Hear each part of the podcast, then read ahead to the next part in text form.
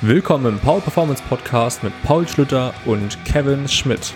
In der heutigen Folge dreht sich vieles um die bevorstehende deutsche Meisterschaft und die damit verbundenen Anpassungen der Norm. Dann reden wir noch etwas über die im Raum stehende Regelveränderung des Bankdrückens und über viele weitere Themen. Wir wünschen euch ganz viel Spaß bei der Folge. Klebrig ist gut. Mhm. Ich liebe es, klebrige Sachen zu schlucken. Und mit diesem Statement willkommen in der heutigen Folge des Power Performance Podcasts. Ich glaube, wir hatten schon, schon öfter so einen Einstieg, so in, die, in diese Richtung, sage ich. Das ist auch okay. Mal. Ist auch okay, ne? Ja, schön, schön, dass wir uns mal wieder zusammensetzen und mal ein bisschen über ein paar Fragen quatschen können, aber auch natürlich über anstehende Events. Und da werden wir, glaube ich, ein bisschen Zeit verwenden, um über die DM zu reden. Mhm. Jetzt in Nächste Woche ist das Ganze ja schon, eineinhalb Wochen.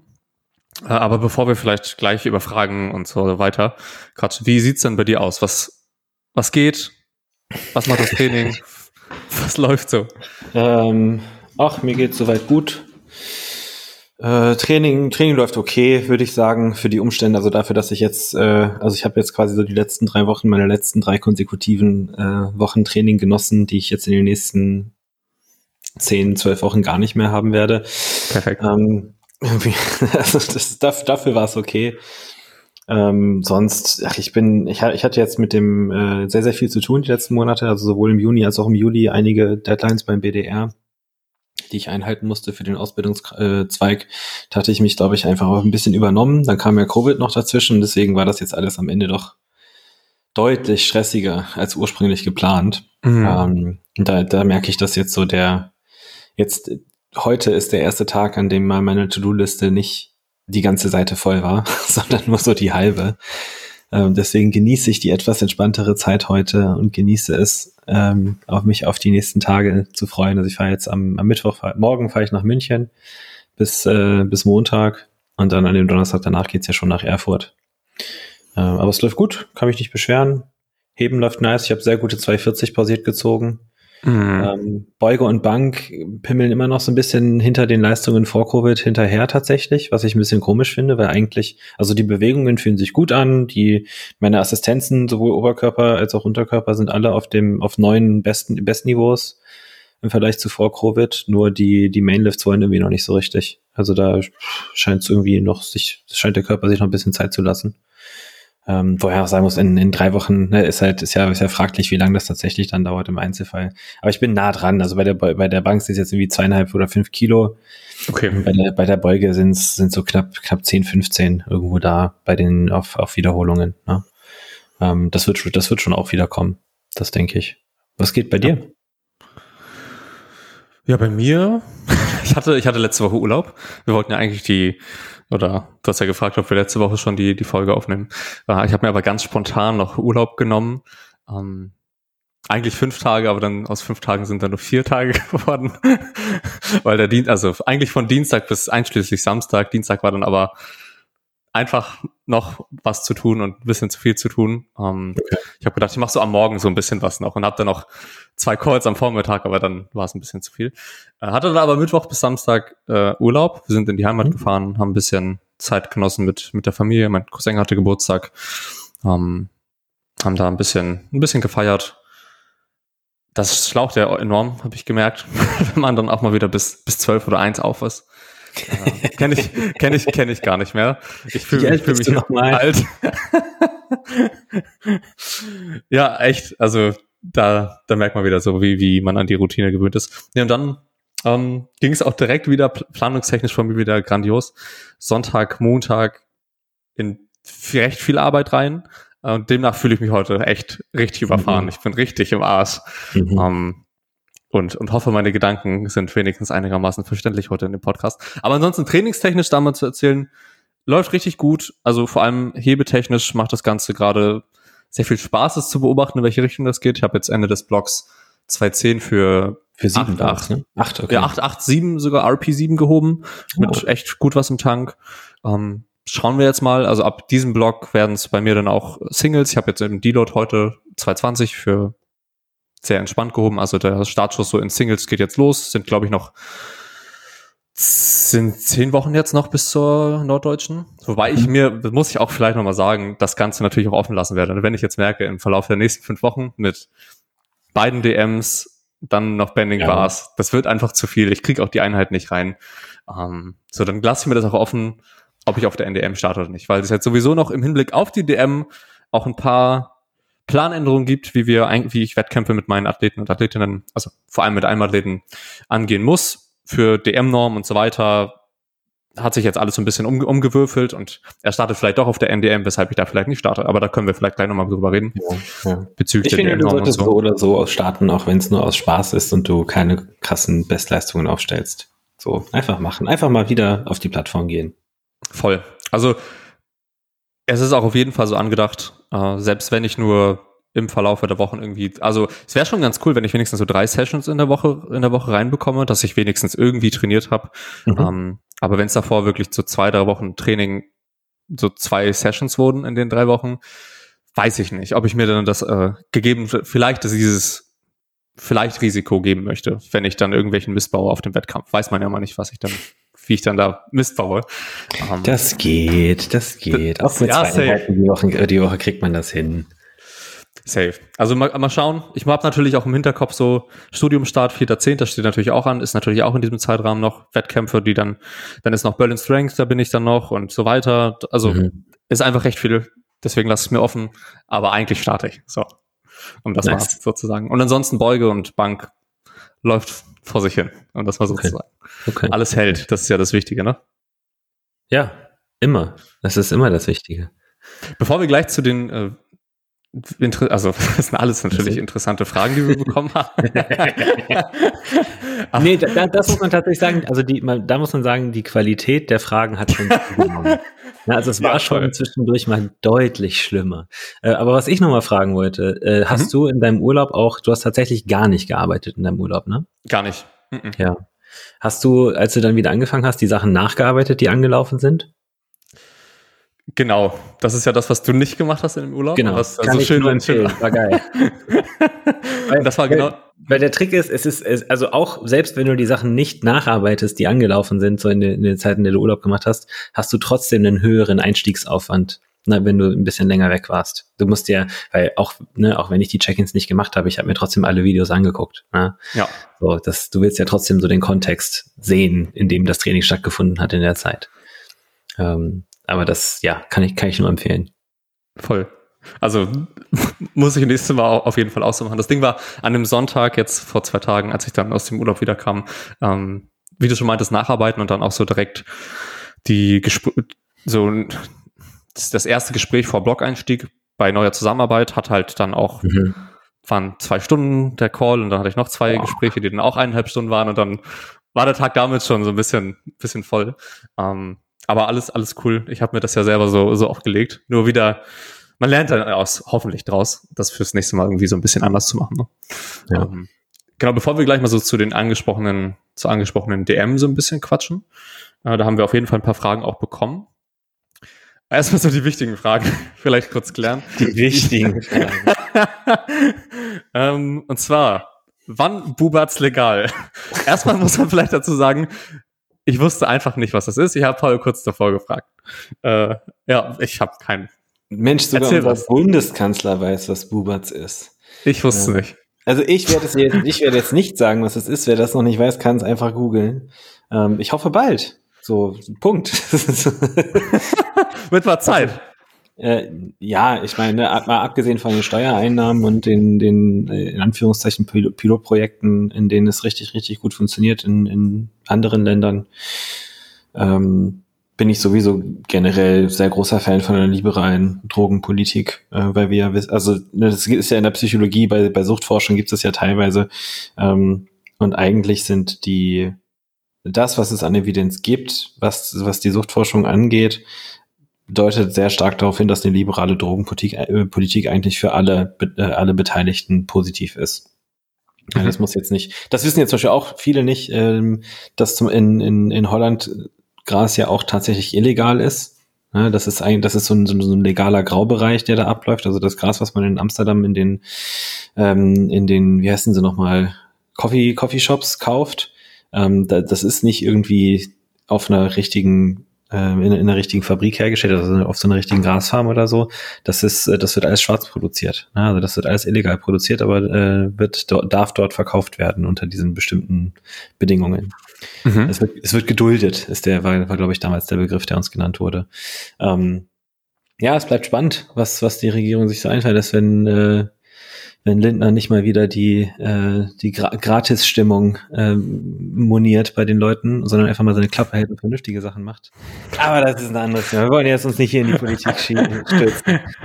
Aber den, den einen Ellenbogenhieb musste ich noch mal raushauen. Zwischen den, zwischen den äh, SMS-Updates, die er dem Porsche und jetzt VW-Chef gibt, äh, kann er sich vielleicht auch mal um sinnvolle Projekte kümmern. ähm, ja, wie gesagt, also ich habe da gar keinen gar keinen Bezug zu richtig, aber Klingt, klingt sie nicht. Klingt sie nicht. Ähm, zweite Frage habe ich auch nicht. auch keinen Plan, was das ja. ist. Also, äh, Paul, was ist ein Weakpot? Das ist tatsächlich eine verdammt kleine Nischengeschichte, aber die erzähle ich gern kurz. Also, mhm. ähm, das kommt, also es, es, es, Weak Pots ist ein Subreddit, den gibt es seit sehr, sehr langer Zeit.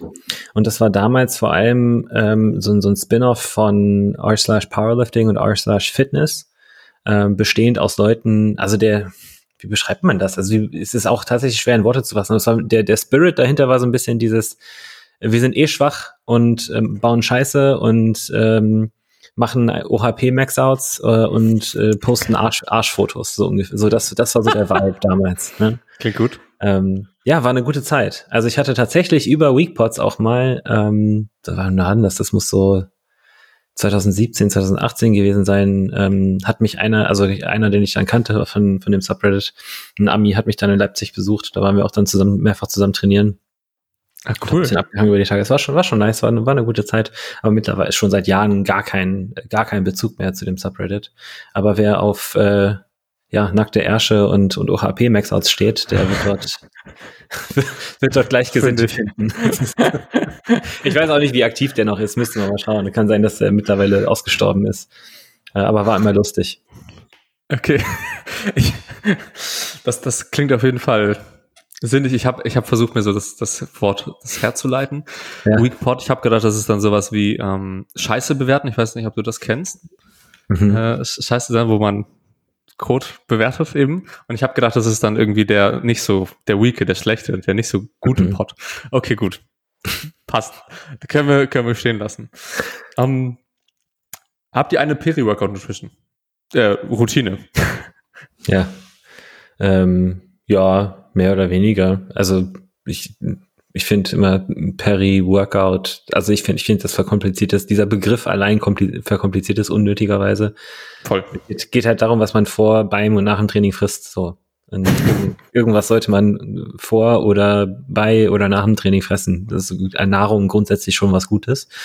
Ähm, ja, also vorm Training irgendwie morgens Tasse Kaffee, 30, 40 Gramm Haribo oder, oder Katjes oder Alternative dazu. Auf dem Weg ins Training halbe Dose Monster und im Training gibt's dann ein ISO-Getränk. Äh, früher, also das heißt früher, bis, bis noch vor circa zehn Tagen oder so, habe ich auch nach dem Training immer noch einen Shake getrunken. Aber nachdem ich da irgendwie dann, ich habe immer mal wieder, ich weiß nicht, ob du das kennst, ich habe immer mal wieder Phasen, in denen ich das Whey nicht vertrage. Das ist nicht konstant. Also ich habe dann so jetzt, das, das habe ich dann eine Woche am Stück weil nach jeder Einheit, wenn ich Shake getrunken habe, so einen abartigen Durchfall gehabt, dass ich es dann habe sein lassen, seitdem weg, gar keine Probleme mehr. Ähm, und dann habe ich, das habe ich immer so in Phasen, dann geht das, dann, dann trinke ich, keine Ahnung, zwei, drei Monate keine Shakes nach dem Training und dann mache ich das wieder und dann funktioniert es wieder bis zu einem gewissen Punkt. Also, wenn mir das jemand erklären kann, gerne her damit. Es ist immer dasselbe Way, es ist immer derselbe Zeitpunkt, das Training ist quasi dasselbe, dieselbe Belastung. Also viel Variation gibt's da nicht. Aber aus Kenne ich, von, kenn ich von früher, ja, voll. Mit, voll mit Way. Ich weiß auch nicht wieso. Ja, äh, super weird, keine Ahnung. Ähm, aber ja, das war so die, das Übliche und mittlerweile halt nach dem Training dann Frühstück. Ja. ja. Bestehend aus drei Eiern, zwei Toasts, Kiwi, was heißt, Möhre oder irgendein anderes Obst oder Gemüse, bisschen Paprika, fertig. Nichts Fancyes. Nein, da, natürlich eine, eine Oat Bowl mit genau. äh, Flohsamenschalen und äh, High-Protein-Milch und äh, Beeren und vier verschiedenen Aufstrichen und einer Banane, alles natürlich fein sortiert auf dem, obendrauf auf den Oats. Nein, hm, nein. Okay.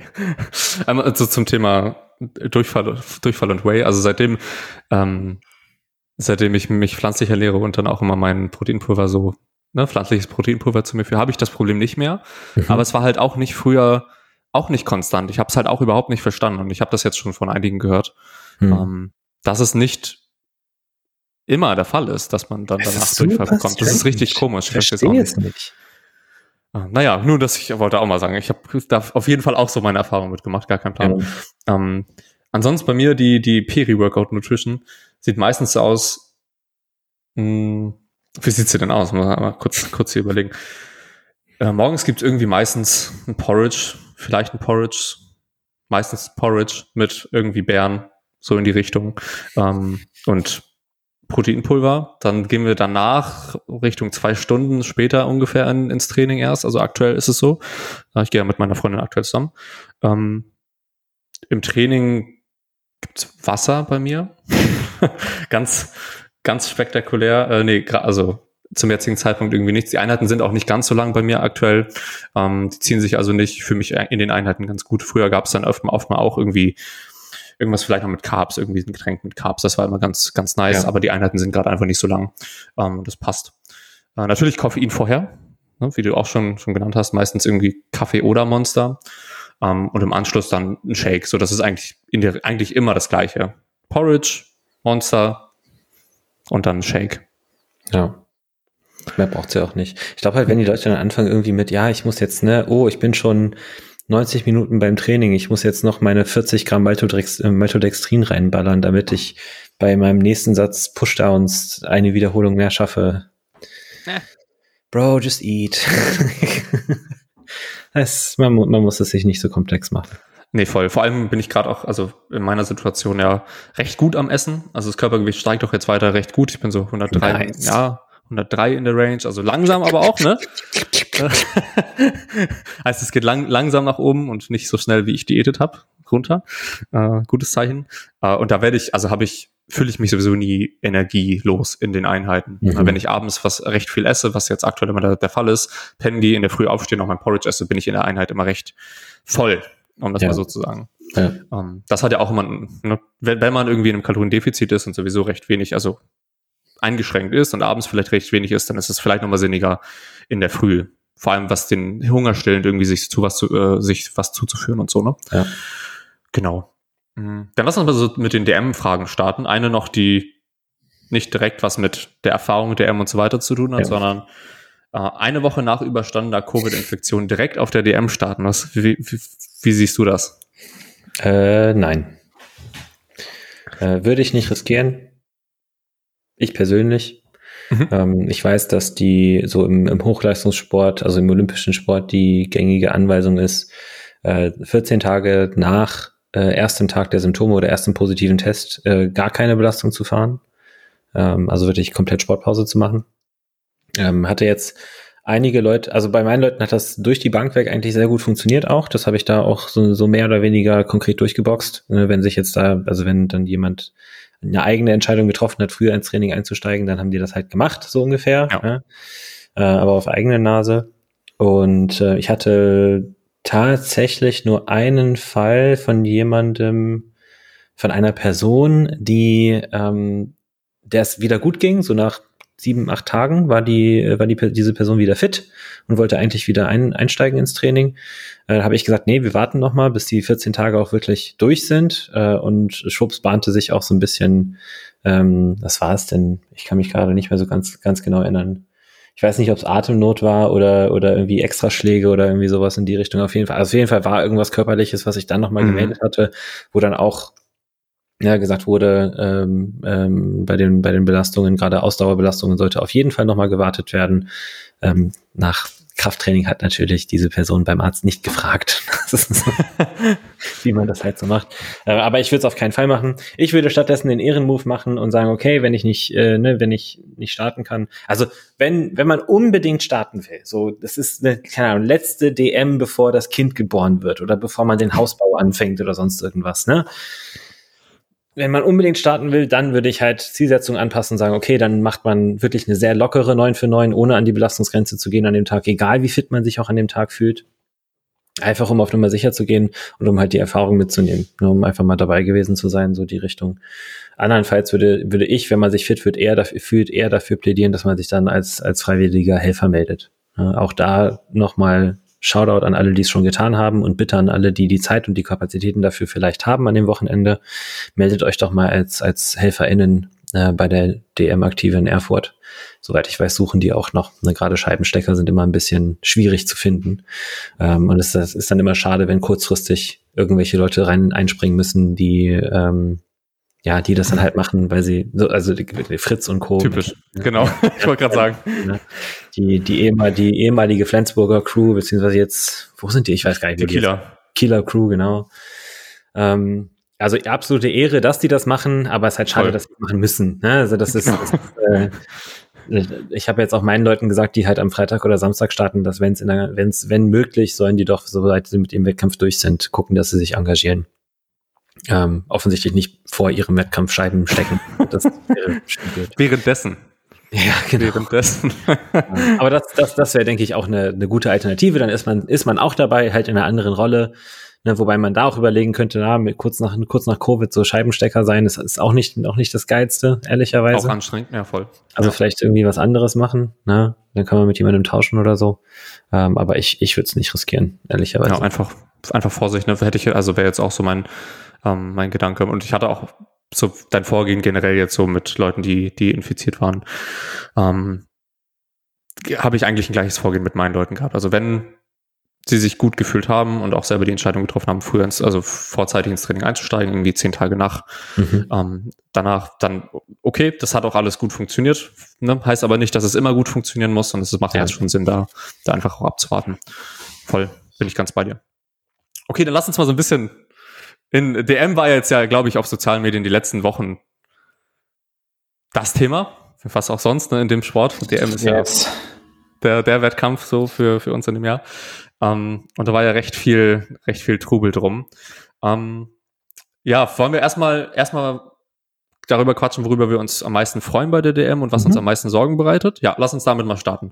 Hau du vielleicht erstmal aus. Ähm, Ich freue mich tatsächlich, also auch äh, auf, an beide DMs quasi. Ich, ich freue mich tatsächlich mit am meisten auf das äh, Battle in der 120er bei den Junioren. ähm, mit, mit Percy und ähm, wie heißt Jonah. der? Ja, hier Jonah oder Jonah oder wie auch immer. Ähm, das ist ja auch ein recht solider Dude. So können wir, bin ich, bin ich mal gespannt, was, was der dann abliefert an dem Tag. Ähm, das, das wird eine enge Sache. Also das ist natürlich eine, eine knappe Kiste, denke ich, hinten raus. Ähm, wobei Stand jetzt ich unsere Karten ein bisschen im Vorteil sehe insgesamt. Ähm, ansonsten ja, einfach mal wieder auch da zu sein und betreuen zu können. Ne? Ich, ich freue mich auch, dass ich jetzt quasi, also ich habe jetzt mit äh, Pauline und Max, die ich ja mentore als, als, als Coaches, äh, die sind auch beide da und Kerstin ist da. Ich habe jetzt die Betreuung, habe ich dir schon kurz, äh, kurz vorher erzählt, ich habe jetzt den Betreuungszeitplan durch, äh, durchgearbeitet und so. Und ich freue mich drauf auf, also ich habe, ich empfinde sehr viel Freude daran, wenn Dinge glatt laufen und wenn das geschmeidig läuft. Und das wird mir besonders viel Freude bereiten, den Leuten, die halt starten, die sich vorbereitet haben, die auch teilweise jetzt sehr schwierige Vorbereitungen äh, haben, äh, denen einfach auch einen, einen sehr geschmeidigen Wettkampfablauf liefern zu können von meiner Seite aus. Ne, was ja. organisatorisch am Ende passiert, ist dann genau. offen. Ne? Aber, ich, aber Erfurt, denke ich, macht da eine gute Sache. Und ähm, das, das wird nice. Ich freue mich drauf, auch wieder neue Rekorde zu sehen, äh, hin und wieder in, den, in, den, äh, in der einen oder anderen Gewichtsklasse. Und äh, ja, war am meisten Sorge eigentlich nix. So keine also, Sorgen. Nee, so, Sorgen nicht wirklich, einfach nur so in den letzten, in den letzten Tagen bisschen Frust mit ein paar Leuten, die, also mit, mit einigen Leuten, ähm, die jetzt in der Vorbereitung mal wieder lernen mussten, dass das Ego im Training nichts zu suchen hat. Ne, man, man kennt es, so wenn dann, wenn dann drei Wochen vom Wettkampf Lasten auf, auf, aufgeladen werden, die einfach nicht da sind an dem Tag, ne, und dann doch mal der ein oder andere Fail dabei ist. Ähm, das ist immer schade äh, ich meine, man steckt halt selber auch nicht in der Situation. Ich glaube, wenn ich jetzt in der Vorbereitung wäre, würde ich das im, im Zweifel ein bisschen anders angehen. Äh, aber viele sind halt dabei, die jetzt sich jetzt auf ihre erste DM auch vorbereiten ja, und wo dann auch einfach so ein bisschen Nervosität auch eine große Rolle spielen kann. Ähm, aber sonst die, die, einz die einzige realistische Sorge, die ich habe, weil ich glaube, am Wettkampftag passt sowieso immer alles. Ja, das, die Erfahrung habe ich noch nie anders gemacht. Die einzige realistische Sorge, die ich habe, ist, dass ich jetzt noch davor krank werden könnte, weil ich ja in München bin mm. die Woche. Mm. Ähm, weil das wäre Kacke. das wäre tatsächlich sehr, sehr unpassend, wenn ich jetzt am Wochenende noch krank werden würde um, und dann bei der DM gar nicht betreuen kann. Und dann die Leute plötzlich womöglich auf sich selbst gestellt sind. Äh, ja, das fände ich unheimlich schade, weil auch einige dabei sind, die ich noch gar nicht auf dem Wettkampf betreut habe, äh, wo ich mich auch enorm drauf freue, mit dabei zu sein. Ähm, auch einfach mal wieder diese diese, diesen persönlichen Bezug zu haben auch. Ne? Wenn man die ganze Zeit nur im Online-Coaching hockt ohne Ende, dann auch mal ne, die, die Leute vor Ort zu haben, mit denen quatschen zu können zwischen den Versuchen und so. Ähm, das ist auch schon auch was, worauf ich mich sehr freue. Wie sieht's bei dir Voll. aus? Ja, also erstmal ähm, freue ich mich natürlich, dich zu sehen. Oh. Das, ist ja, das ist ja logisch. Das sieht ja nicht so oft. Ne? ja, echt. Also, also gut, ne? In, hier natürlich im Online-Setting, aber sonst auf den Wettkämpfen immer ähm, ja recht sporadisch. Sonst ja die letzten Jahre war ja auch nicht so super viel, ähm, ja. was Wettkämpfe angeht. Und das wird dann ja, na, dann sehen wir uns dann auf der aktiven DM, auf der Junioren-DM und falls noch irgendwas ansteht, dann vielleicht da auch noch. Ja, ähm, ja ansonsten, wie, wie, du, wie du schon meintest, ich glaube, ich freue mich am meisten einfach auf das Wettkampfgeschehen an sich. Das wieder beobachten zu können, wie, wie, wie der Wettkampf läuft. Ähm, dass da viele Leute, es sind ja auch dieses Mal recht, recht viele Leute da am Start, kann man ja so sagen, ähm, die auch alle wieder zu treffen. Äh, sind ja viele, die man auch kennt auf dieser DM. Ähm, einfach ein bisschen zu schnacken auch. Ich glaube, es wird genug Zeit geben zu quatschen, aufgrund dessen, dass der Wettkampf so lang ist. Ähm, bisschen, bisschen quatschen, bisschen unterhalten. Und natürlich auch, wie du schon meintest, meine, meine Leute, meine Starter, Genau, ich habe nur Starter. Genau meine, meine Starter zu, mit denen ein bisschen zu quatschen. Es ist ja auch meistens so, dass ich die, wenn dann immer nur auf Wettkämpfen sehe. Ne? Kevin, Kevin Barr, den ich das letzte Mal auch erst auf der, auf der Junioren-DM gesehen habe, der startet.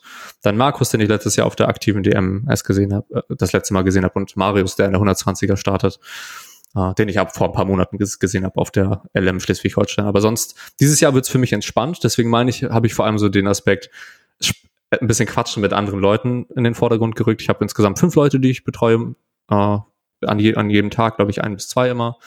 Das wird also für mich richtig entspannt. Für dich war es ja, also würdest du es alleine managen müssen, mhm. äh, wäre es ein bisschen schwierig geworden, oder? Also schon ja. cool, dass du da von Pauli und Max ähm, ja, und Kerstin, die hilft ja auch, das, ne? also, ähm, obwohl sie selber startet. startet.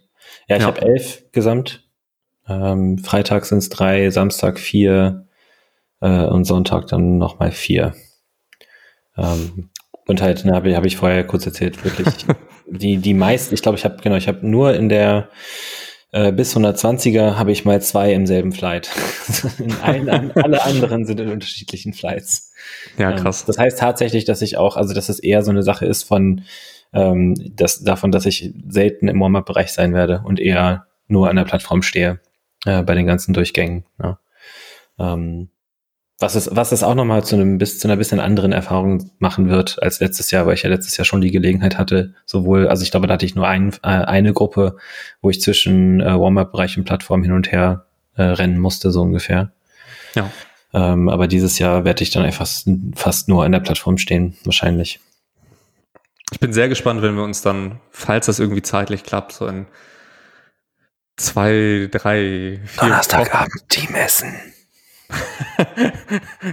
Klingt cool. Wollte ich, die, wollte ich die eh sagen, bevor ich es vergesse, kann ich auch so sagen. Donnerstagabend äh, ist, ist geplant, dass wir, also zumindest, dass ich mit meinen Leuten, die, die schon da sind und die auch können, ne, wegen Gewichtsklassen, äh, dass wir zusammen essen gehen. Da kannst du dich gerne auch anschließen mit deinen Leuten. Sehr gut, cool, bin ich, bin sie mit dabei, auf jeden Fall. Um, natürlich muss ich noch absprechen mit denen, aber ich glaube, das sollte jetzt schon mal zugesagt, perfekt. Um, Genau, was, was, ich wollte noch irgendwas, irgendwas sagen zu der DM. Ich habe dich unterbrochen, es tut mir Ach, leid. Über, über, überhaupt gar kein Ding. Ich, hab, ich, ich hoffe halt einfach, das haut alles mit dem Zeitplan hin. Das ist so keine Sorge, die ich habe, sondern einfach, ich bin gespannt. Ach ja, was ich sagen wollte. Ich, ich freue mich, wenn wir uns in zwei, drei, vier Wochen, je nachdem, wie wie es zeitlich nach der DM aussieht, bei uns zusammensetzen und das mal bequatschen können. Wie war es denn wirklich im Nachhinein? Ja, Ähm, ja. Und ich hoffe einfach, dass es ganz gut durchlaufen wird. Das ist einfach eine Hoffnung meinerseits, dass es nicht in die Hose geht vom Ja. Zeitplan. Dass wir nicht um zwei, drei Uhr nachts da noch sind und du musst dann am nächsten Morgen um sechs wieder raus. So. ja, kannst auch dann direkt da bleiben. So, perfekt. Ja, wahrscheinlich. Schauen wir mal. Aber das, das, So- das hoffe ich auch, weil das, das wäre echt brutal. Also da würde ich mich dann auch wahrscheinlich zwischen den Gruppen irgendwie ins Auto legen und pennen. Klingt gut. Das, ich ich habe schon so ein bisschen, als ich den, als ich gesehen habe, wie viele Leute starten, ähm, Mhm. und als ich dann auch noch den Zeitplan gesehen habe, auch schon vor dem Zeitplan, als ich nur die Meldeliste gesehen habe, habe ich gedacht, Insanity 2017. Fuck. Mhm. Das wird ja interessant. Das wird sicher lange Ja. ziehen. Äh, aber mal Ja. gucken. Um, umso mehr Grund, Leute, wenn ihr auch schon Erfahrung vor allem als ScheibensteckerInnen Ja. habt, macht den Scheiß, auch damit die, die, der Wettkampf insgesamt besser läuft. Ja. Ähm, es ist wirklich, also es, es kann halt wirklich in so einem Wettkampf auch das Genick brechen, wenn ein Steckerteam dabei ist, wo, also ich glaube, wenn einer dabei ist, der richtig Ahnung hat, dann geht das. Mhm. Äh, wenn aber alle neu sind äh, bei dem Thema und noch nie Scheiben gesteckt haben, dann kann das wirklich so, einer, so, einer, so einem Zeitplan das Genick brechen. Ja. Und dann, dann hast du mal eben eine, keine Ahnung, eine Stunde zehn für, für eine, für einen Flight statt 45 Minuten. Und das dann Ähm. hochgerechnet, ne? Das Fuck. könnte Also, gefährlich. also dann doch äh, Fritz und Yannick äh, als Scheibenstecker. Perfekt. ja, und mal. Schmidi ist ja auch immer Schmidi, mit dabei, genau. ne? Und hier der, ich weiß gerade nicht mehr, wie der heißt, äh, Chris, der, der von Moritz gecoacht wird. Ja, Äh, Christian Will heißt der, glaube ich, ne? Der hat den habe ich auch schon auf zigtausend Wettkämpfen stecken sehen. Also das, äh, da gibt's gibt's ja so ein paar, die sieht man immer wieder. Genau, genau. Jedes Mal wieder ste- stehen die auf der Plattform. Eigentlich müsste man denen mal so in, in ein Sammelgeschenk machen. ne? Voll. Einmal mit, mit Schokolade übergießen oder so. Ehrlich. Wir haben, wir haben in dem Zuge jetzt noch, wir haben uns so ein bisschen drüber gequatscht, worauf freut ihr euch am meisten und Sorge. Äh, Hast du spezielle Erwartungen an die, an, die, an die DM oder an deine Leute, mal so zu fragen? Oder nicht? Also die Tatsache, dass ich so lange drüber nachdenken muss, weist Mhm. eigentlich darauf hin, dass nein. Nö, ich bin da ja, ich bin da ja eh eher jemand, der ergebnisoffen ist, beziehungsweise generell eher mit einer mit einer Neugierde und Offenheit an so an so Events auch rantritt. Es wird halt das sein, was es am Ende ist, und das werde ich genießen, egal was es ist. Ähm, ich glaube, also das, ich, ich glaube, es gibt wenige Sachen, die mich wirklich hart abfacken würden. Ne, jetzt, äh, also irgendwelcher dummer, dämlicher Konkurrenzkampf, wo dann im Warm-up-Bereich schon Sticheleien losgehen oder sowas, das wäre mir halt zu albern, das würde mich nerven, aber sonst, also ich habe ich hab die, ich hab die Erwartung, dass alle Leute, die da sind, auch füreinander da sind, ne, dass man sich nicht, zumindest, zumindest nicht aktiv im Weg steht, sage ich mal, sowohl Ja. metaphorisch als auch ähm, wortwörtlich. Ja.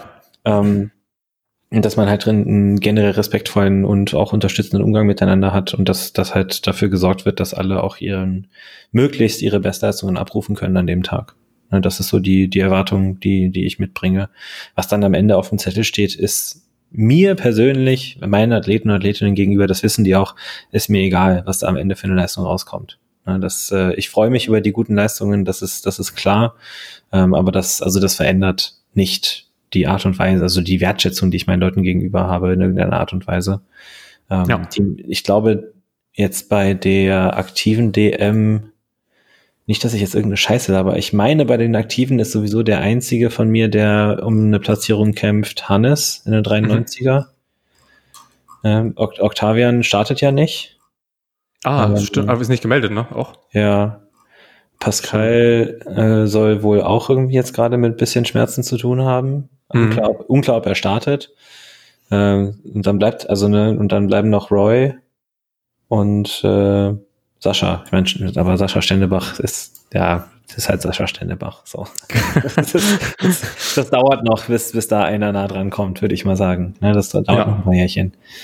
Ähm, aber nö, so konkrete Erwartungen.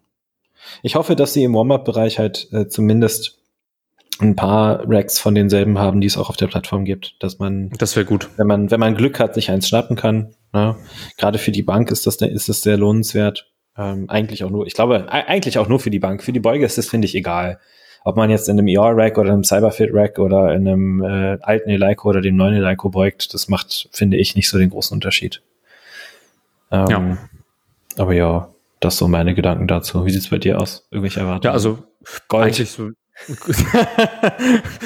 alle, alle müssen Gold. Nein, äh, nee, überhaupt, überhaupt nicht. Also die Vorbereitung sowieso von von allen, fast allen, die starten von mir auf der, auf der DM, waren ein bisschen wild. Äh, mhm. Vielleicht kurz angerissen, Kevin, der sich da noch in, im Urlaub eine Lebensmittelvergiftung zugezogen hat und im Krankenhaus ah, war und Scheiße. Dem ging es gar nicht gut. Äh, dann, der ja sowieso einfach komplett eingespannt ist in die Bending Bars Vorbereitung. Die, der Wettkampf mhm. ist ja direkt eine Woche später.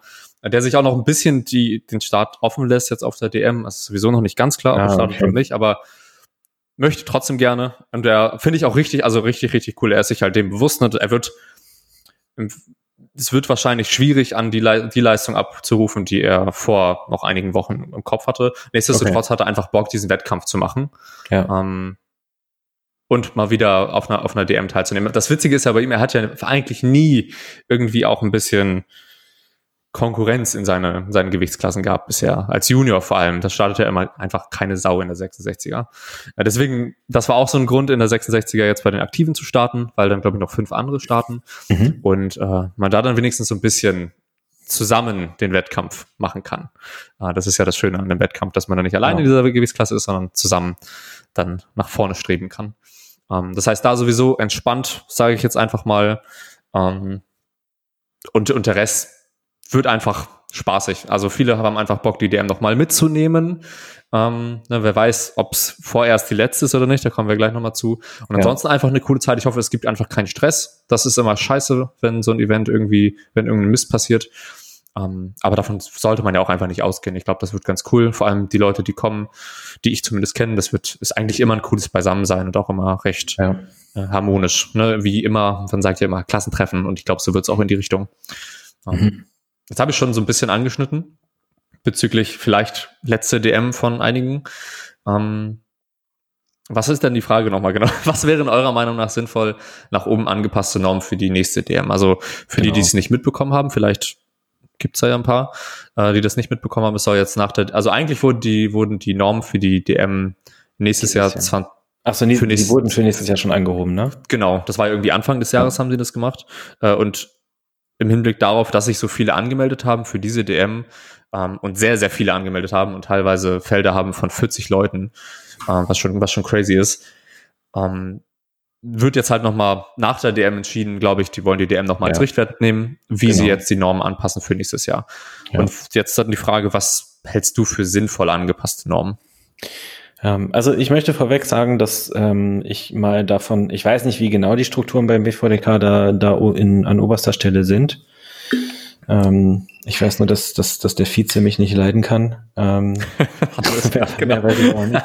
ähm, nein, also ich, ich weiß, dass ja Tim Konatz, soweit ich weiß, ist ja Tim Konatz derjenige, der auch die DOTS-Formel entwickelt hat. Ne? Mhm. Also der scheint ja, ich weiß gar nicht, weiß nicht, was der für, einen, für einen Bildungshintergrund hat, aber der scheint ja zumindest was, was so Mathe angeht, gut dabei zu sein, weil so eine Formel zieht man sicher, sicher nicht mal eben so aus dem Arsch. ähm, und ich, ne, dadurch, dass Dots ja auch tatsächlich äh, international viel äh, Anerkennung bekommen hat, mhm. ähm, ist das ja schon auch ein, ein Gütekriterium, was man ihm hoch anrechnen kann.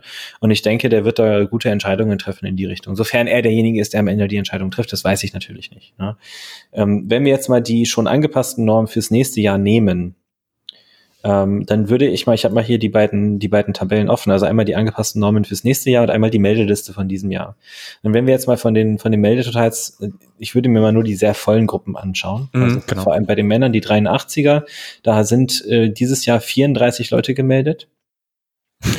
Und der, mit der neuen Norm, ne, ab nächstem Jahr, das wären 547,5, wären immer noch 23 Leute gemeldet. Ja. Also mit der bereits angepassten Norm. Ähm, ich glaube, das ist tatsächlich so die Schmerzgrenze für so eine DM. Dann kannst du zwei Flights machen, also 22, 23, 24 geht vielleicht gerade noch so mit zwölf Leuten pro Flight, ist auch schon viel. Ne? Eigentlich willst du so irgendwo zwischen 15 und 20 Leuten landen, in der Regel, ne? dass du zwei, zwei Gruppen haben kannst. Ähm, ne, wenn wir da jetzt mal die 15 nehmen würden, das wären 600 in der 83er.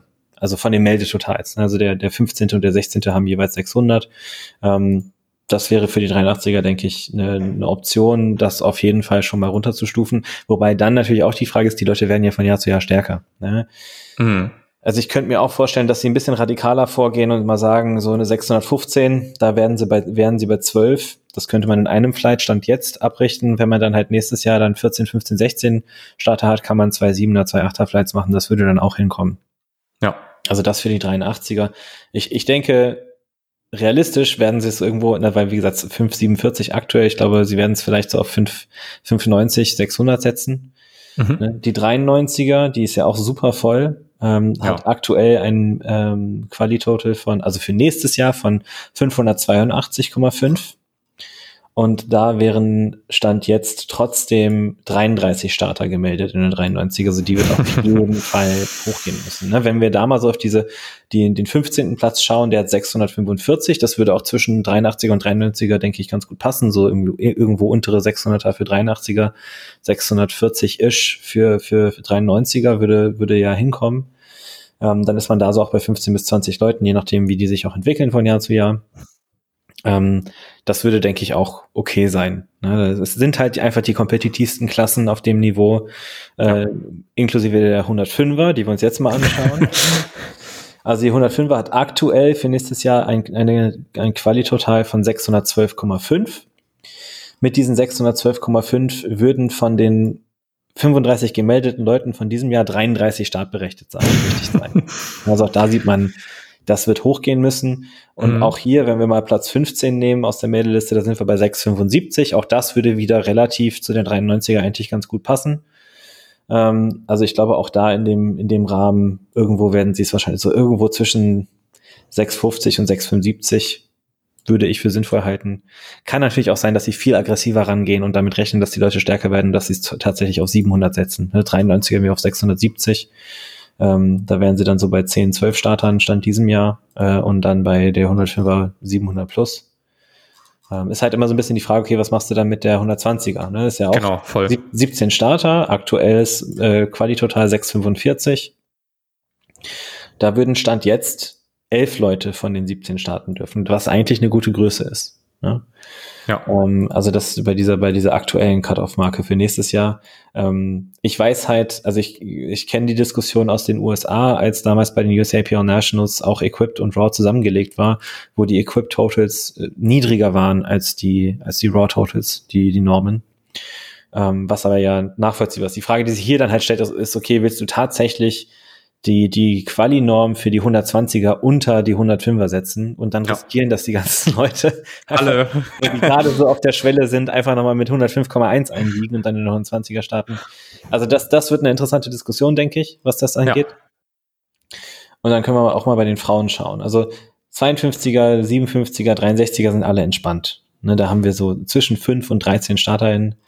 Ähm, 69er ist voll, da haben wir mhm. 25. Äh, Stand jetzt soll ab nächstem Jahr eine Norm von 315 gelten. Damit wären wir in der 69er äh, trotzdem bei 22 Starterinnen.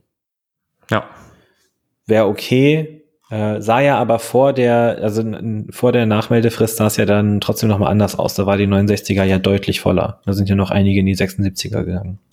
Mhm. Ähm, das heißt, da könnte ich mir vorstellen, wenn sie so bei der 15, wenn sie bei der 15er Marke landen, dann wären das so 350. Ja. 76er ist entspannt, aber auch da, ne, ne, auch da, wenn wir jetzt einen 350er total in der 69er haben für die Norm, dann könnten von der 76er Stand jetzt nur sieben von zwölf Leuten starten dieses Jahr. Also könnte man auch überlegen, ob die, ob das dann hochgeht, ob das überhaupt hochgeht oder ob sie die 69er halt ein bisschen weiter und drunter ansiedeln, vielleicht so bei 330, 340 mhm. ähm, um ein bisschen mehr Raum zu geben für die 76er. Und danach geht's ja eigentlich. Ne? Also 84er sind elf Leute, offene sind sechs Leute. Ist eigentlich nur so die, die 69er bei den Frauen, die so richtig rammelvoll ist. Ja. Ähm, wir können, 63er können wir ja mal so aus Spaß gucken. Da sind aktuell 297,5. Damit würden aktuell von 13 gemeldeten Starterinnen 10 starten können. Ja, in Ordnung. Was zumutbar ist. Ja, also könnte mir vorstellen, dass sie auch das ein bisschen hochschrauben, einfach um, wie gesagt, die generellen, äh, die Gesamtanzahl der Meldungen runter, äh, runter zu pushen. Weil 230 StarterInnen für ein Wochenende nur Raw ist schon brutal. Ja, das ist Voll. wirklich richtig heftig. Und was, ne, dann sagen die Leute auch immer, ja, zweite Plattform, zweite Plattform. Aber ganz ehrlich, wir haben jetzt schon Schwierigkeiten, also wie ich sag wir, aber die haben jetzt schon Schwierigkeiten, genügend Stecker für eine Plattform zu finden.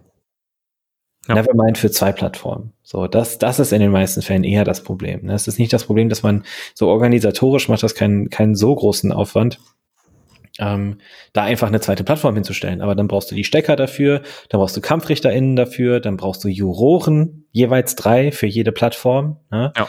Äh, weil du willst es auch nicht so machen wie in Österreich, das hatte ich jetzt mitbekommen, da gab es einen Wettkampf, da hatten sie zwei Plattformen, aber die haben sich immer abgewechselt. Ach krass. Also, das, was den Wettkampf halt auch nicht unbedingt kürzer gemacht hat, weil du dann ja. effektiv doppelt so lange auf deinen nächsten Versuch warten musstest dadurch in, in deiner Gruppe. Das ist halt auch nicht geil. Also es ist auch keine nee. gute Lösung. Ne? Ähm, also organisatorisch denke ich, wird es einfach darauf hinauslaufen, dass sie die Normen an, anheben, was ich gut finde. Die, ich meine, die Leistungsdichte geht hoch in den letzten Jahren. Das, das muss sich auch in den, in den Totals entsprechend äh, widerspiegeln. Ähm, dass jetzt die ursprünglichen, äh, die ursprüngliche Erhöhung der, der DM-Normen äh, sowieso schon einigermaßen signifikant war, ist, ist klar, aber die konnten ja auch nicht damit rechnen. Also wie willst du denn wissen, wie viele Leute sich denn tatsächlich für eine DM melden und mit was für Totals die da reinkommen? Ne, also das ist schon okay, dass die das machen, ist finde ich auch richtig, ist ein guter Schritt, einfach um, sag ich mal, die generell so diese, ja, die DM als äh, die höchste Leistungsebene zu etablieren. Ne, dass auch die Leute, und das, das finde ich auch ein, ein gutes Argument, dass die Leute, ich meine, außer jetzt jemand wie Sascha Stendebach, äh, nicht mehr bei den LMs starten und halt einfach so mal eben eine, eine Quali aus dem Ärmel schütten, äh, schütteln, sondern dass auch eine LM mal was bedeutet, dass man auch mal auf ja. einer LM um seine DM-Quali bangen muss, sage ich mal. Ne? Ähm, was ich ein bisschen scheiße fand, muss ich ehrlicherweise sagen, also ich habe, man hat ja so ein bisschen auf Insta hier und da die, den einen oder anderen Story-Repost gesehen.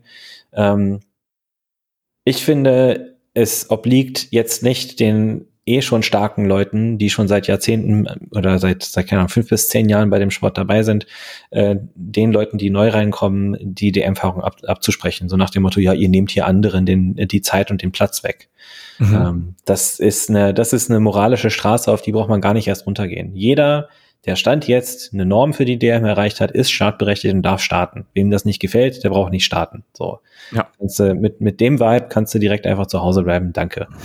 Ähm, ne, und äh, nur weil jemand 200 Kilo weniger totet als du, heißt das in keiner Welt, dass er entweder weniger wert ist als, äh, als du als Mensch, noch dass sein, äh, sein Spaß, den er auf so einer DM hat, in irgendeiner Art und Weise weniger wert ist als deiner. So, das, so läuft das nicht. Ja? Ähm, und wer, also da, da anzufangen, die einzelnen Leute, die jetzt in Anführungszeichen zu schwach für die DM sind, äh, runterzumachen, weil sie nicht starten sollen, ähm, nee, das ist ja. einfach, also unterste Schublade. Ja. So, jetzt habe ich sehr lange am Stück geredet. Deine Gedanken dazu? Ach du, ich glaube, du hast es, du hast es sehr, dass da meine Gedanken, also ich bin auf ich finde es auf jeden Fall, die müssen ja angepasst werden. Wir haben jetzt ja, du hast so ein bisschen Richtwerte gegeben, die meiner Meinung nach super sinnig, sinnig, sinnig sind und ich meinte ja im Vorhinein schon, ähm, im Hinblick darauf, dass ich mit einem Athleten vor allem jetzt gerade auch gucke, wie können wir dann, können wir nächstes Jahr auf der DM starten oder nicht. Mhm. Er will seinen ersten Wettkampf machen, Richtung eigentlich angedacht Bezirksmeisterschaft Essen. Ah, ähm, ja.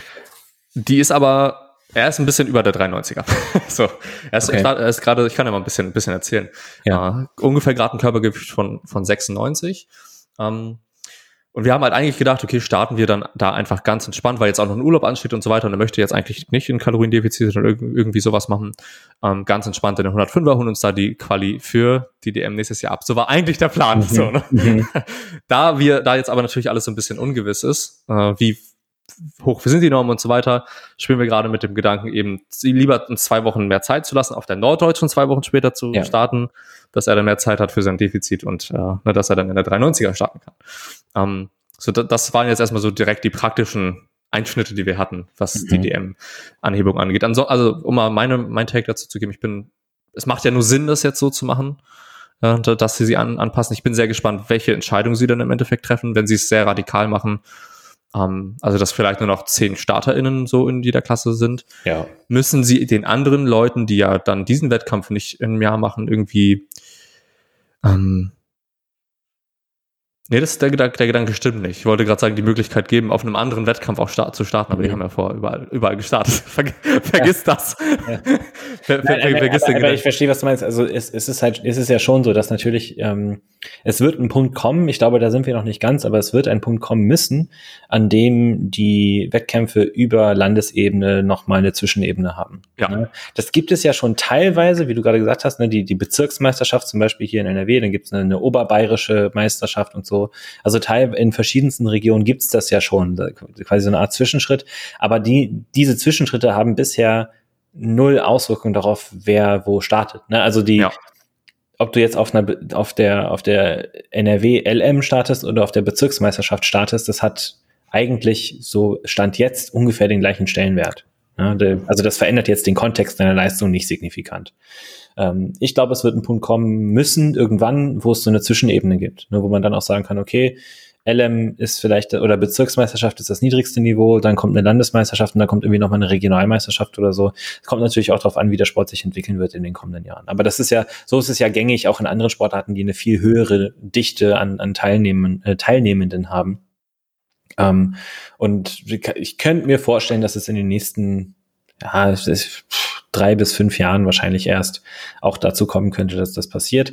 Ähm, also zumindest strategisch mhm. würde es Sinn machen für den BVDK, das zu tun. Ist natürlich auch wieder mit Aufwand verbunden. Es ist schwer, Vereine zu finden, die Wettkämpfe ausrichten wollen, ja. geschweige denn eine deutsche Meisterschaft. Ich glaube, wenn sie auf zehn Starter pro Klasse runtergehen, ähm, ist das, äh, ist das auch ich meine, es, es wäre ja auch eine Methode zu sagen, okay, für auf der deutschen Meisterschaft startberechtigt sind erstmal die Top 10 von den Landesmeisterschaften. Na, das wäre auch nochmal ein Anreiz, auf einer LM auch wirklich Gummi zu geben. Ja. Ähm, das könnte ich mir auch vorstellen. Äh, und dass man dann halt, ne, dann geht man halt die Liste runter. Wenn jetzt der Achte nicht will, dann wird halt ein weiterer Platz für den Elften frei, so ungefähr. Na, dann rutschen die hoch entsprechend. Ähm, ich könnte mir auch vorstellen, dass man das wie die, wie die Amis teilweise ja machen, äh, so eine, so eine Art Pro-Meet macht, wo man halt eine, sag ich mal, eine DM für die Top 5 je Gewichtsklasse macht oder irgendwie sowas in die Richtung und die so ein bisschen das ausbetteln lässt. Äh, und dass man halt da die, die, den, der, den, wie heißt das denn auf Deutsch? Den Produktionswert, den Production Value nochmal hochfährt, ne, was so das drumherum angeht, was den Livestream angeht, was die, was das dramaturgische, die Dra dramaturgische Aufmachung angeht und Co., dass man halt so ein bisschen mehr Entertainment-Aspekt mit reinbekommt, dass die Leute halt auch Bock haben, sich das anzuschauen, dass es nicht eine DM ist, wo man dann sich in einer Gewichtsklasse zwei Leute angucken will, so ungefähr. Ne?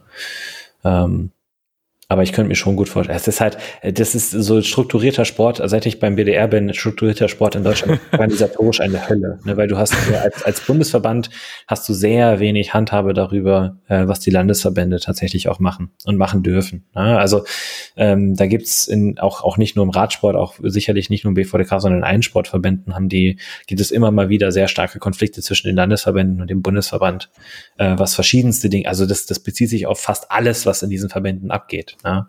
Und das macht es natürlich auch nicht einfacher für so einen Bundesverband da mit einem äh, in einer Randsportart, die eh schon dünn besiedelt ist. Wenn du da einzelne Leute, Leute in den Landesverbänden sitzen haben, sitzen hast, die dich nicht mögen, dann hast du eigentlich in dem Landesverband schon verkackt und kannst da nichts heben, mhm. wenn es drauf ankommt. Ja. Und ähm, also da gibt's viele Herausforderungen, die, glaube ich, so die, die, sag ich mal, die generelle Bevölkerung im, im Powerlifting gar nicht kennt. Und ich glaube, wenn, wenn diese Lücke nicht geschlossen wird, dann wird es darauf hinauslaufen, dass es mehr private Wettkämpfe geben wird. Und das hat ja schon so ein ja. bisschen zugenommen in den letzten Jahren. Das ist dann einfach eine Lücke, die geschlossen wird. Und die Leute, die Leute, die halt Bock haben, international zu starten, die werden weiterhin im BVDK starten. Das wird sich so ein bisschen, wird sich so ein bisschen äh, aus, aussortieren, denke ich. Und die, die halt einfach einen geilen Wettkampf haben wollen, wo man, sag ich mal, so, so ein mittelgutes Leistungsfeld hat, die werden dann auf die privaten Wettkämpfe gehen. Da wird sich gegebenenfalls auch noch der eine oder andere so ein bisschen als, ne, da gibt es ja, also Bending Bars hat zum Beispiel aus meiner Sicht, so für mein, aus meiner Wahrnehmung eher so ein, so ein äh, Anfängercharakter. Das ist mhm. so für, für Einste Neueinsteiger vor allem und so ein Spaß, Spaßwettkampfcharakter. Ähm, könnte sein, dass es dann in Zukunft vielleicht auch nochmal einen separaten Wettkampf gibt, der halt nochmal ein bisschen eine etwas höhere Leistungsdichte hat, wo man sich für qualifizieren muss auf irgendeine Art und Weise und so. Ähm, dass, dass, dass da auch nochmal dieses Klientel bedient wird, das könnte ich mir auch vorstellen. Ja, voll. Also bleibt im Endeffekt, also wird sehr spannend, ne? Der, der Sport entwickelt sich. Ja. Und eigentlich ja auch was Schönes, dass jetzt auch auf dem, auf dem, auf den deutschen Meisterschaften jetzt einfach so viele TeilnehmerInnen sind. Das ist ja, wenn man dann nochmal an 2017 zurückdenkt, gut, 2017 mhm. war ja auch so ein bisschen Wendepunkt dann, ja. Äh, ich kann ja dass sich das dann alles geteilt hat. Gucken, wie viele Starter wir damals hatten. Ah, stimmt, kann man ja, kann man alles noch nachschauen. Ich weiß nicht, wie weit mal bis 2015 komme ich zurück, aber da ist nichts. das ist nur jeweils eine Excel-Tabelle. Termine, Ergebnisse. 2017 da irgendwo zu finden? Ja, ist nur, ne, gibt's, ist leider, 2017 ist leider nicht mehr. Da gab es noch nicht Digitalisierung auch. Hängt wahrscheinlich in irgendeinem, liegt nur eine, irgendwo in einem Ordner. Datei drin. Äh, aber ich habe hier 2018 DMKDK Classic. Ja, das wäre jetzt mal spannend, habe ich noch gar nicht nachgeguckt. Ach, das ist Jugend und Junioren, nevermind. Aber da waren es 154 Starter immerhin. Mhm.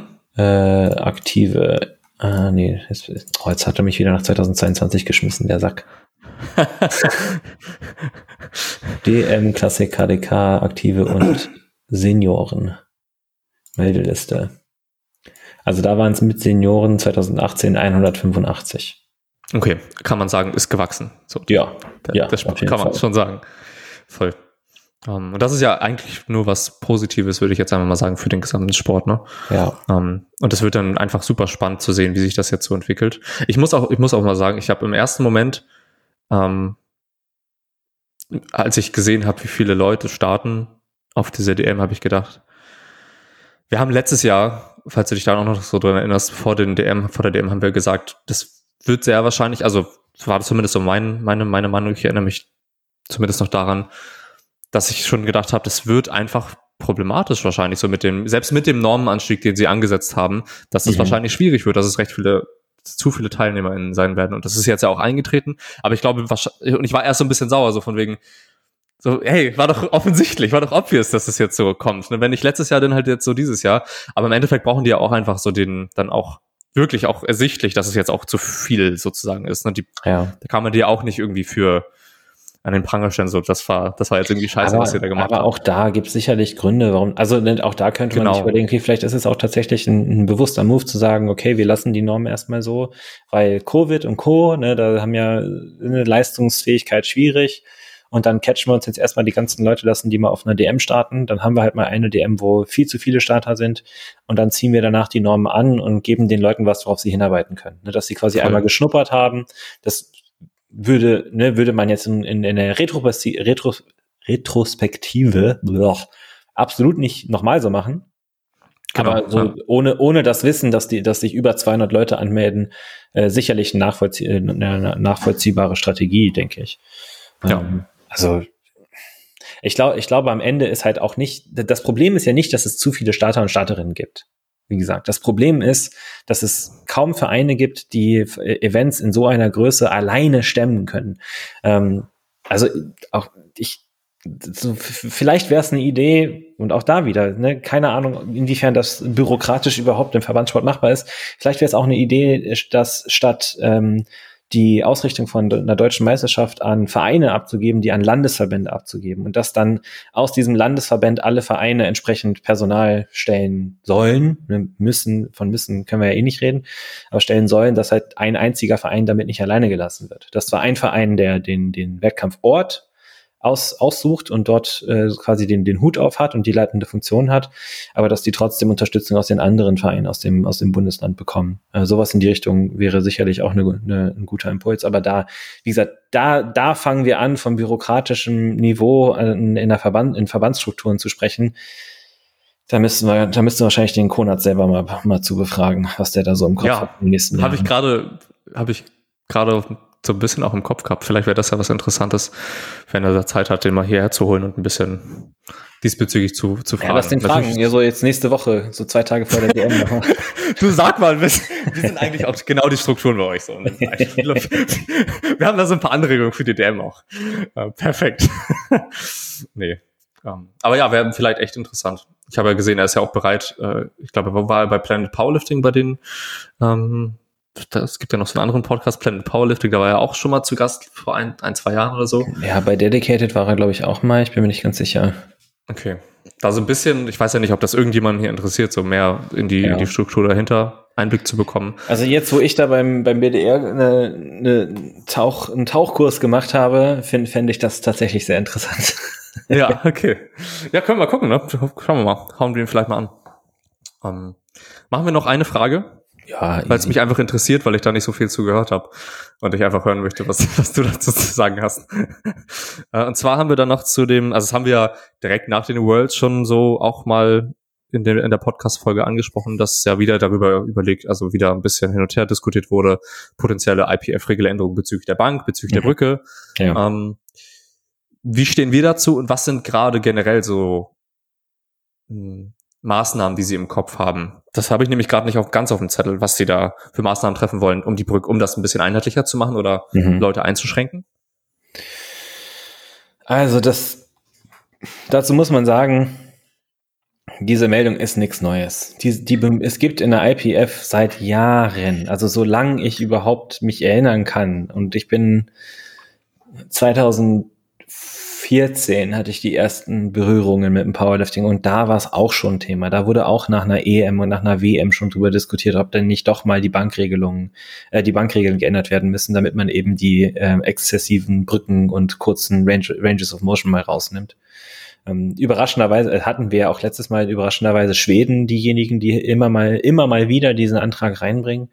Äh, und die, die Gerüchteküche war jetzt die, dass bei der WM der Präsident von der IPF, der ja, glaube ich, auch sogar Deutscher ist, ähm, dass der gesagt hätte, er wäre, er wäre ja dafür, dass beim Bankdrücken der Rücken flach auf der Bank sein müsse äh, wo jeder, ja, wo jeder, der sich einmal ernsthaft mit, äh, sag ich mal, KDK und Bankdrücken im KDK-Kontext beschäftigt hat, weiß, dass das unmöglich ist umzusetzen. Mhm. Ähm, also das, das würde die Leute ich, ich glaube, wenn es dazu käme, was nicht passieren wird, auf gar keinen Fall, ähm, ich glaube, wenn es dazu käme, dann würden die Leute aus dem, aus dem Verband abwandern und, an, und in anderen Verbänden starten. Also ich kenne einige Leute, die dann lieber im ungetesteten Verband starten würden, als äh, die, die Bank mit, mit flachem Rücken auf der, also mit komplett flachem Rücken auf der Bank nochmal neu lernen zu müssen. So und Ne, dann, weil, also das, das, das umgeht ja die eigentliche Problematik von Leuten, die halt eine krass kurze Range of Motion haben, weil sie sehr beweglich sind und diese Regel, die es jetzt gibt, halt entsprechend ausnutzen, was ich voll fair finde, was ich auch voll in Ordnung finde. Ich bin der Meinung, das sollte sich auch nicht ändern. So, es wird immer die Leute geben, die halt dafür prädestiniert sind, dafür haben die andere Nachteile. Ähm, das ist immer ein Trade-off. Auch ein Eddie Berglund gewinnt nicht allein basierend auf seiner Bank. Ähm, aber das war, das war so das Gerücht und sofort alle am Ausrasten, ne, und du sitzt dir da und denkst halt so, ja, here we go again, selbes Thema wieder, auch nach den USAPL Nationals hatten sich ja auch, oder nach den Worlds letztes Jahr, ne, Johnny Candido und, und hier, wie heißt da der, der Wichser, äh, Hamstring Papi, der, Sean. ja, der Trump-Wähler, die beiden, ähm, ne, haben sich ja auch schon ewig drüber aufgeregt, obwohl, obwohl er ja selber so eine krasse Brücke hat. Ähm, ich glaube ehrlicherweise nicht, dass es irgendeine Änderung geben wird, weil, wie gesagt, Jahr für Jahr liegt dieses Thema wieder auf dem Tisch und Jahr für Jahr passiert nichts. Mhm. Ähm, ich glaube, wenn es zu einer Regelung, äh, Regeländerung kommen wird, dann könnte es darauf hinauslaufen, dass es entweder neue Markierungen gibt auf der, auf der Hantel oder eine spezielle Bankdrückhantel mit neuen Markierungen. Mhm. Ähm, oder dass eine Regelung getroffen wird in Richtung von ähm, Ellbogenwinkel. Also dass irgendwie die äh, der, der oder dass der Oberarm mindestens parallel sein muss oder so irgendwie sowas. Also ähnlich, dass das sowas in die Richtung könnte ich mir auch vorstellen. Ähm, das würde es sicherlich interessant machen und auch einige, sag ich mal, Ergebnisse nochmal neu aufwürfeln in verschiedensten Gewicht, Gewichtsklassen, vor allem den unteren Gewichtsklassen. Ähm, aber es wäre jetzt kein, für die meisten wäre es keine krasse Veränderung. Selbst die, die eine heftige Brücke haben, wären die beiden Regeländerungen jetzt auch nicht so krass bedeutend, dass die, die Leistungen sich wirklich sehr, signifikant verändern würden, denke ich. Also kein Grund zur Panik, Ruhe bewahren. Aller Wahrscheinlichkeit nach passiert eh nichts und wenn was passiert, dann passt man sich halt an. Ja. Es wird jetzt nicht so, also das ist vielleicht, das ist ein, ein Beispiel, was relativ bekannt ist in der Sportmotorik, von den Skispringern, äh, die ja ganz früher gab es ja, also wir kennen ja sicherlich heute alle diesen, diesen V-Stand beim, beim Skispringen. Äh, den gab es ja ganz früher nicht. Ich, ich weiß nicht genau, ich, ich glaube, mit, mit Füßen zusammen wurde früher gesprungen. Ähm, mittlerweile ist es der V-Stand und auch da, das ist zumindest so, so gut ich mich erinnere von meinem Motorikprof damals im Master, der hat erzählt, dass wohl ein, ein Großteil der professionellen SkispringerInnen auf, so auf Weltelite-Niveau ähm, diesen Übergang von dem einen Stand zum anderen nicht geschafft hat. Also, dass die mhm. einfach nicht in der Lage waren, sich an die neue Technik anzupassen, weil dieses Bewegungsmuster so heftig automatisiert war, dass, äh, dass sie immer mal wieder Fehlst also Fehlsprünge hatten, wo sie mit dem alten Stand rausgesprungen sind, dann noch mal in der Luft geändert, was dann auch beim Skispringen gefährlich werden kann, offensichtlich ja. hin und wieder. Ähm, auf dieser Skala wird es keine Veränderung beim Bankdrücken geben. Das wird nicht passieren. Das glaube ich nicht. Ja. Ähm, zumal auch Bankdrücken auch Bankdrücken von der Motorik ein bisschen simpler ist als Skispringen, würde ich mal behaupten. ich, ich, ich, bin mal, ich bin mal gespannt, aber ich äh, bin, da, bin da ganz bei dir. Vor allem, ich finde es, ich würde es auch ein bisschen schade finden, alleine weil ich es immer, also rein auf persönlicher Ebene, finde ich es eigentlich immer recht bewundernswert, wenn so das aus, aus, also was nicht ausgehebelt, aber dass so ein Maß an Brücke aufrecht gehalten wird. Das ist ja, muss man auch dazu sagen, das ist klar, man hat eine hohe, eine hohe Belohnung dadurch, dass man so viel Range of Motion kürzen kann. Aber es ist halt auch ein hohes Risiko in dem, in dem Szenario, dass du halt, wenn du es verkackst, auch nur ein bisschen verkackst, dass du dann halt den Lift nicht bekommst. Ne? Oder also den Unterarm. Oder unter, genau, voll. Ähm, ich habe ich hab irgendwie komischerweise sofort dran, sofort dran gedacht. Das ist das Einzige, was ich diesbezüglich auf Instagram so gesehen habe, weil ich die letzten Tage mit Urlaub und so, ich war sowieso mhm. nicht so viel unterwegs, habe ich nicht so viel mitbekommen. Ähm, habe ich nur diese Thematik gesehen mit Ellbogen unterhalb vordere Schulter oder sowas, so in die Richtung habe ich irgendwas gesehen. Und da habe ich sofort dran gedacht, wenn ich jetzt aber eine Person habe, die so einen enorm langen Oberarm hat mhm so einen ganz kurzen Unterarm. Das würde witzig aussehen und würde wahrscheinlich auch nicht funktionieren. Habe ich irgendwie nur dran, dran ja, gedacht. Mit, mit je, das, das ist ja das Ding. Egal welche Regel genau. es geben wird, es wird wieder Leute geben, die diese Regel bis zum Maximum ausreizen können. Ja. Und das, das ist ja doch genau der, das ist doch genau der Geist, der hinter dem Sport steht, dass du innerhalb des Regelwerks alles in deiner Macht tust, um die besten Leistungen überhaupt möglich aus dir rauszuholen. Das verwerflich Voll. zu finden, finde ich lächerlich. Also ja. das, ne, das, ist, das wird eine ganz andere Diskussion, wenn wir über Material reden. Ne, da gibt's ja verschiedene, verschiedene Sportarten, in denen es so historisch Materialveränderungen gab, die signifikante Leistungsverbesserungen mit sich gebracht haben. Das gibt es, ähm, das gab's im Schwimmen, wenn du dich erinnerst, mit diesen, äh, ich glaube, Sharkskin hießen die Dinger von, von Nike oder so. Die hatten neue Schwimm, äh, Schwimmanzüge entwickelt, die aufgrund von des, aufgrund des Stoffs irgendwie besonders wasserabweisend äh, arbeiten konnten und dann wurden plötzlich alle, alle Weltrekorde gebrochen, die wurden dann im Nachgang aberkannt, ne, weil sie dann im Nachgang gesagt, gesagt haben, okay, das ist doch nicht erlaubt. Ähm, das gibt's im Multiply Powerlifting aktuell mit dem, mit dem neuen Bench-Shirt. Ich weiß gar nicht mehr, wie es heißt, äh, wo auch Jimmy Cope jetzt schon wieder einen neuen Weltrekord gedrückt hatte, so, äh, wenn ich mich recht erinnere. Ähm, aber das gibt's halt im Rawlifting einfach nicht. Also so in, also wir haben im, im Raw Powerlifting wenig Equipment, was sich tatsächlich so stark auf die Leistung auswirken kann. Und da bleibt eigentlich nichts anderes übrig, außer einfach innerhalb der Regeln alles bis zur Kante zu tun, um so gut zu, zu sein, wie man sein kann. Ja. Cool. Ja, finde ich, finde ich gute, gute abschließende Worte für die Folge. Wir haben noch ein paar Fragen auf dem Zettel für die, für die nächste yes. Folge. Ähm, können uns aber, oh, wir haben noch einige Fragen, ne? Okay. Fast, fast die Hälfte. Fast die Hälfte. Eine, eine mehr als die Hälfte haben wir noch.